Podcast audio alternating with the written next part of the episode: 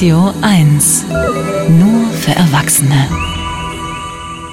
Ja, es ist ein Skandal, der seit Freitag hohe politische Wellen schlägt. Nach der Veröffentlichung eines Gesprächs von Luftwaffenoffizieren der Bundeswehr zum Thema Taurus-Lieferungen in russischen Staatsmedien steigt der politische Druck auf den Bundeskanzler. Olaf Scholz hatte möglichen Taurus-Lieferungen eine Absage erteilt mit der Begründung, dass deutsche Soldaten für die Nutzung des Waffensystems in der Ukraine gebraucht werden.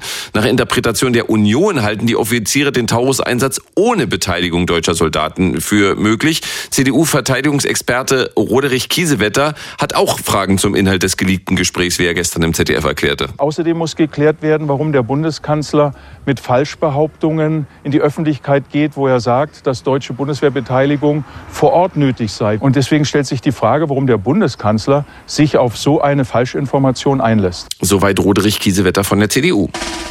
Eins ist klar. Der Montagskommentar mit Friedrich Küppersbusch. Er ist Journalist und Medienunternehmer. Guten Morgen. Guten Morgen, Jungs. Wir sind drei Weltklasse-Experten. Ich gucke hier in Dortmund aus dem Fenster. Sieht schön aus. Schicke euch nachher ein Foto. Und wollen wir hoffen, dass es keiner abhört. Kommen wir noch mal kurz zurück dazu, was Kiesewetter gerade gesagt hat. Der spricht ja nicht nur von Falschbehauptungen, die der Bundeskanzler getätigt haben soll. Er meint auch, Olaf Scholz werde damit, Zitat, zunehmend zum Sicherheitsrisiko für Europa. Hat Kiesewetter recht? Ja, das ist der Moment, wo sich die Mitarbeitenden von Herrn Putin eine Kerbe in den Schreibtisch ritzen und sagen, läuft. Schön, dass wir das veröffentlicht haben, weil die Deutschen jetzt untereinander mit Halbwahrheiten äh, äh, untereinander aufeinander herfallen und sich prügeln. Das ist genau diese die Spaltungsidee, die äh, hinter der Veröffentlichung ähm, dieses Leaks, dieses Mitschnitts, der ja im Wesentlichen, also zumindest in seinem Stattfinden auch von ähm, Verteidigungsministerium bestätigt worden ist. Wie jetzt Herr Kiesewetter, der immerhin selber mal Berufssoldat war, auf die Idee kommt, nicht zu sagen, meine Fresse sind meine Kollegen doof, dass sie WebEx benutzen. Das ist zwar eine, eine Plattform, die auch in anderen Berliner Ministerien äh, für interne Gespräche benutzt wird, aber die, ja, die werben auf ihrer eigenen Homepage schon damit, dass sie stark verschlüsselt seien, was immer das bedeuten mag. So richtig ganz stark, wohl offenbar doch nicht.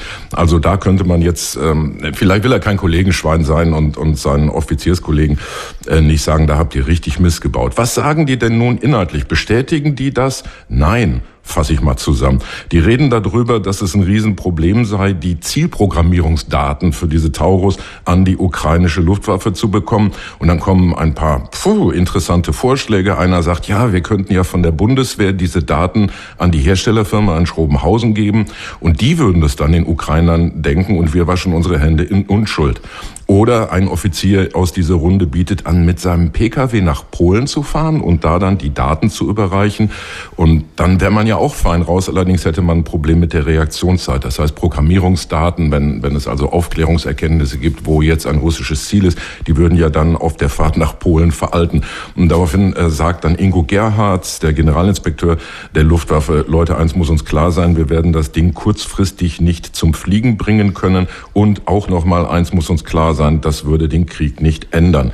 Ein, ein Tenor in dieser Besprechung ist dann noch das Wort Showstopper. Man möge doch beim Minister jetzt nicht diese etwas wackeligen Theorien zur Übergabe der Daten, der notwendigen Daten vortragen. Das sei ein Showstopper, dann würde Pistorius gleich sagen, wir machen das nicht.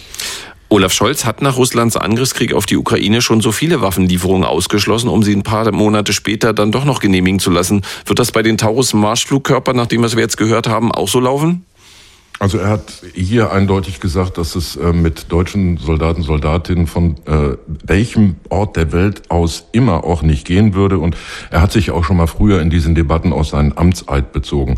Wir sind mit der Live-Weitergabe von Daten, Stichwort AVEX, Geilenkirchen, die sind inzwischen nach Rumänien verlegt worden, schon mit einem Fuß im Blues, im Kombatantenstatus, teilweise auch mit der Ausbildung von Soldaten und wir wären es mit der Lieferung von Flugzeugen gewesen. Also es gibt völker- und kriegsrechtliche Bestimmungen. Das wissen auch alle Abgeordneten, das hat der Wissenschaftliche Dienst des Bundestages in zwei Ausarbeitungen vorgelegt, mit denen wir hart am Rande eines Kriegsantritts sind und damit praktisch die russische Propaganda ja auch bestätigen würden. Das hat der Bundeskanzler im Auge und ich finde, es verlassen sich alle ganz schön auf ihn, zu sagen, na ja, der muss ja gucken, dass wir völker- und kriegsrechtlich nicht Kriegsteilnehmer werden und während er das tut, der niedliche Schlumpf, hauen wir auf ihn rum und geben uns die moralisch feine Position, wir würden ja liefern. Ja, sie verlassen sich auf Scholz, der auch ausweislich der Expertise dieser vier Bundeswehroffiziere aus dem geleakten Gespräch ähm, offenbar verstanden hat, es gibt keinen direkten Weg, diese Taurus zu liefern. Die einzige Möglichkeit ist, sie zu liefern. Sie stehen dann da rum und dann müssen ukrainische Soldaten irgendwo anders ein halbes Jahr lang ausgebildet werden. Also da jetzt einen Widerspruch äh, zu konstruieren zwischen dem, was die Expertise der Bundeswehrsoldaten sagt und was Scholz an Handeln vorlegt, ich weiß nicht, wie die da hinkommen. Der Montagskommentar mit Friedrich Küppersbusch. Vielen Dank. Gerne. Eins ist klar, der Kommentar. Nachzuhören auf radio1.de.